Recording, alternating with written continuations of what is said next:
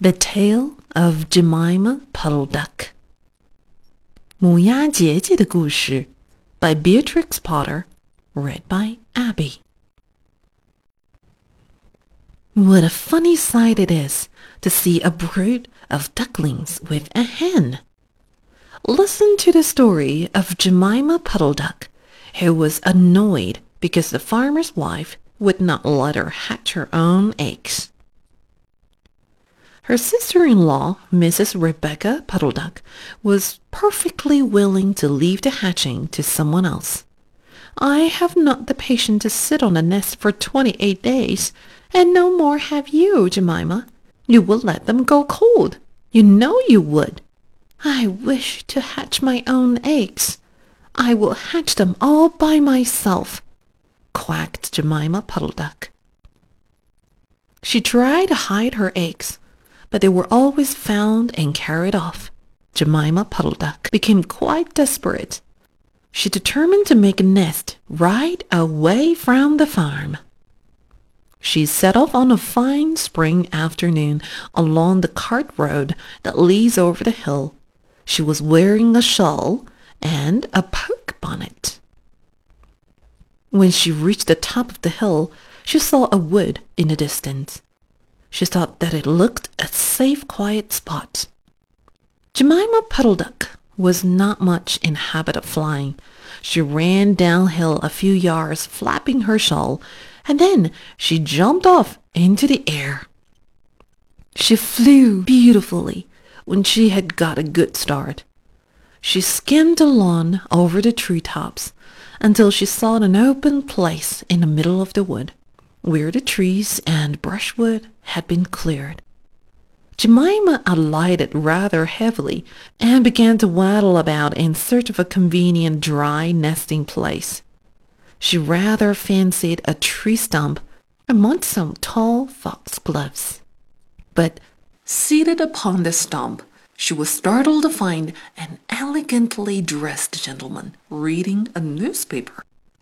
He had black prick ears and sandy-colored whiskers. Quack, said Jemima Puddle Duck, with her head and her bonnet on one side. Quack. The gentleman raised his eyes above his newspaper and looked curiously at Jemima. Madam, have you lost your way? said he. He had a long bushy tail, which he was sitting upon, as the stump was somewhat damp.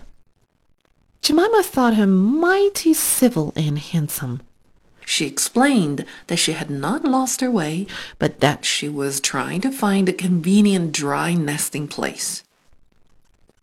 Ah, is that so? Indeed, said a gentleman with sandy whiskers, looking curiously at Jemima. He folded up the newspaper and put it in his coat-tail pocket. Jemima complained of the superfluous hen. Indeed, how interesting. I wish I could meet with that fowl. I would teach it to mind its own business.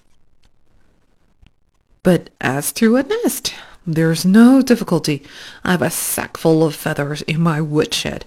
No, my dear madam, you will be in nobody's way. You may sit there as long as you like, said a bushy, long-tailed gentleman. He led the way to a very retired, dismal-looking house amongst the foxgloves. It was built of faggots and turf, and there were two broken pails, one on top of another, by way of a chimney. This is my summer residence. You would not find my earth, my winter house, so convenient, said a hospitable gentleman there was a tumble-down shed at the back of the house, made of old soap boxes. The gentleman opened the door and showed Jemima in. The shed was almost quite full of feathers. It was almost suffocating, but it was comfortable and very soft. Jemima Puddleduck was rather surprised to find such a vast quantity of feathers, but was very comfortable, and she made a nest without any trouble at all.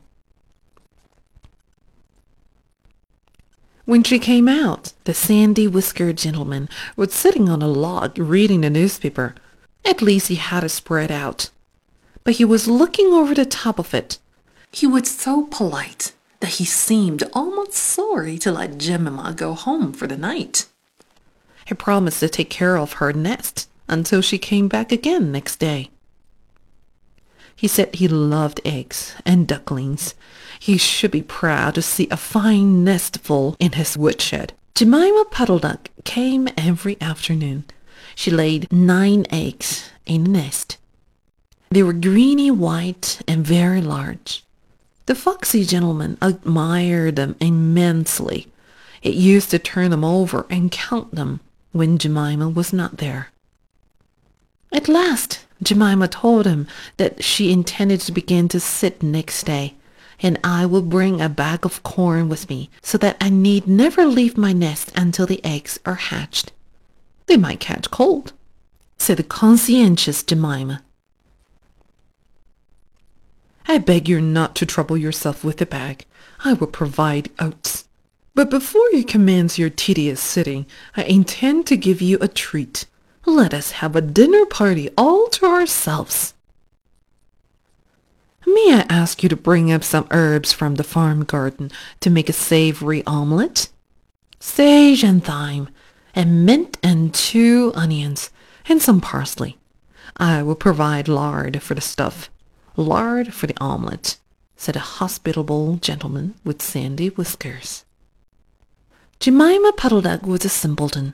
Not even the mention of sage and onions made her suspicious. She went round the farm garden, nibbling off snippets of all the different sorts of herbs that are used for stuffing roast duck. And she waddled into the kitchen and got two onions out of a basket. The collie dog Kep met her coming out. What are you doing with those onions? Where do you go every afternoon by yourself, Jemima Puddle Duck? Jemima was rather in awe of the collie. She told him the whole story. The collie listened, with his wise head on one side. He grinned when she described the polite gentleman with sandy whiskers. He asked several questions about the wood and about the exact position of the house and shed.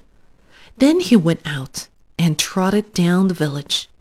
He went to look for two foxhound puppies who were out at walk with the butcher.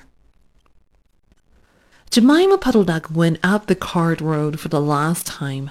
On a sunny afternoon, she was rather burdened with bunches of herbs and two onions in a bag. She flew over the wood and alighted opposite the house of the bushy, long-tailed gentleman.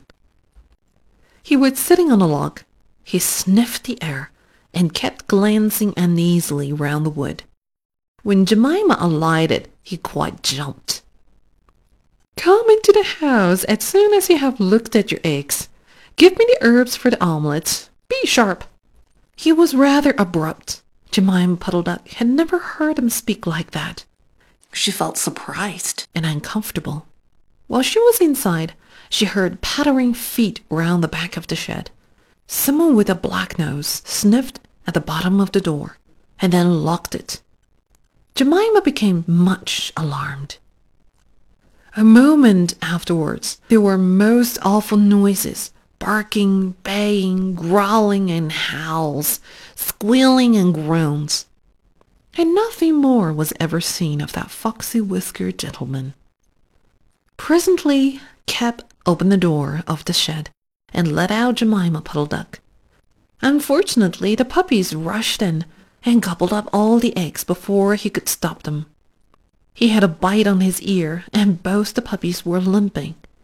Jemima Puddle Duck was escorted home in tears on account of those eggs. She laid some more in June, and she was permitted to keep them herself, but only four of them hatched. Jemima Puddle Duck said that it was because of her nerves, but she had always been a bad sitter.